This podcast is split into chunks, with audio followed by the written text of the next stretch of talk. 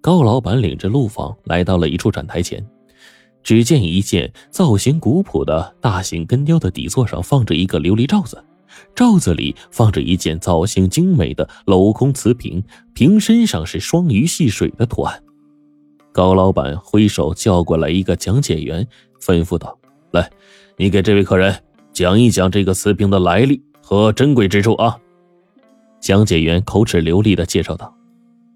这只清乾隆的玉制粉彩镂空瓷瓶呢，是古代陶瓷中的艺术珍品，历来被皇家珍藏。清末时流落到国外，后来在一次拍卖会上被一个老华侨花巨资购买，而我们高老板正是这位老华侨的族侄。老华侨把瓷瓶寄到这里了啊，除了支持族侄的事业之外呢，还有更深一层的用意。他想让这件命运多舛的传世珍品见到今天这个盛世，供世人观瞻，与赏者共识。陆访频频点头，说道：“嗯，讲解的很好，老高，你手底下有人才呀。”啊，高老板说：“哎，他入行才不久，还需要锻炼呢啊。我们这儿啊，最优秀的讲解员叫何洁，哎，怀孕七个月了啊，我都没准她假，一直啊让她担任首席讲解员。哎，前不久回家待产了，要不然呢，今儿啊就他给你讲解了。”陆访只是说了句客套话，没想到这高老板是个话痨，絮叨起来那是没完没了。陆访正是有点不耐烦的时候，手机响了。接到电话之后，他对高老板说：“刚刚发生一起命案，我得赶紧过去一趟，失陪了啊。”破获这起命案之后，还没等陆访缓一口气呢，重案组又接到了一个新的报案，报案者正是开元古玩城的高老板。陆访率队赶到之后，高老板就迎了上来，哭丧着脸说：“陆警官呐，你一定要帮帮我呀！”古玩城遭劫，其他的没丢，就那个粉彩瓷瓶丢了，我怎么向我叔叔交代呀？陆访带着手下队员开始对案发现场进行了勘验。两个小时后，陆访综合各方结论，向队员们介绍了这个勘验结果。这是一起非常专业的盗窃案呐，具有典型的高科技犯罪的特征。作案者用特制的工具剪刀。剪断了门锁，进入古玩城，明确的盗走了那个价值连城的瓷瓶。从入室到离开，大概只有三分钟左右吧。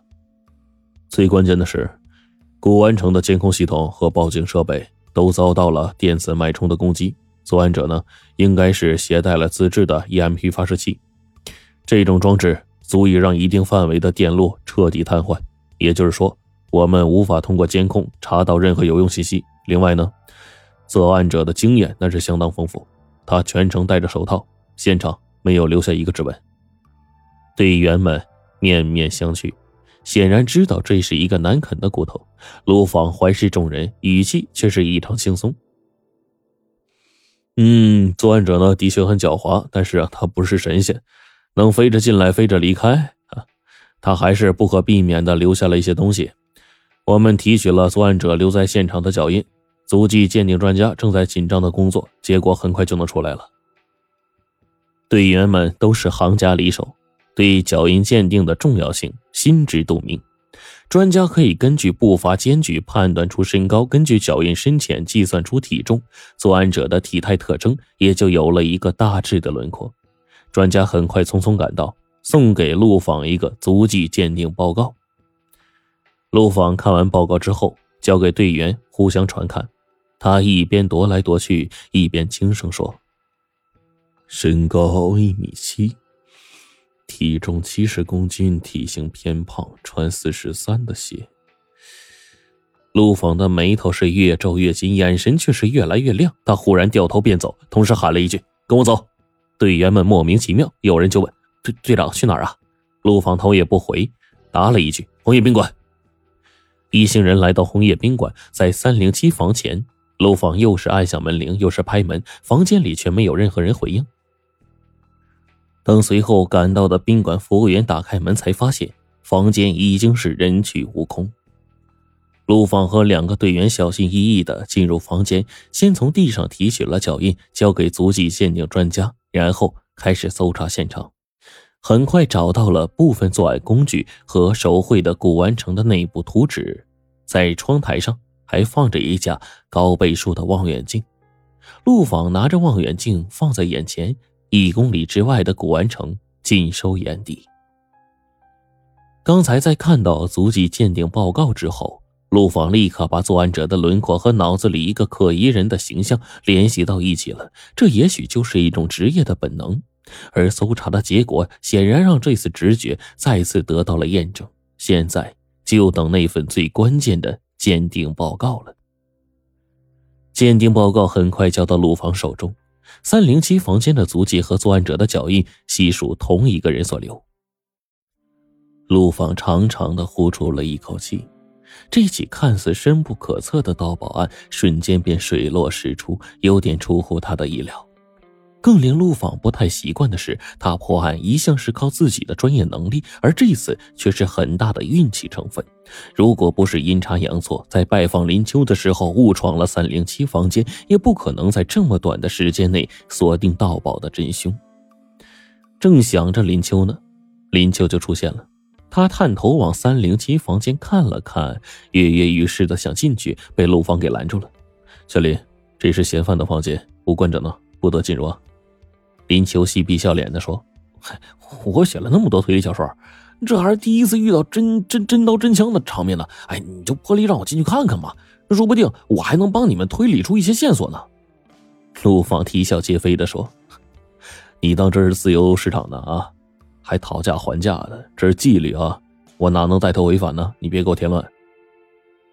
林秋白了陆放一眼，说了一句不够意思，掉头就回自己房间了。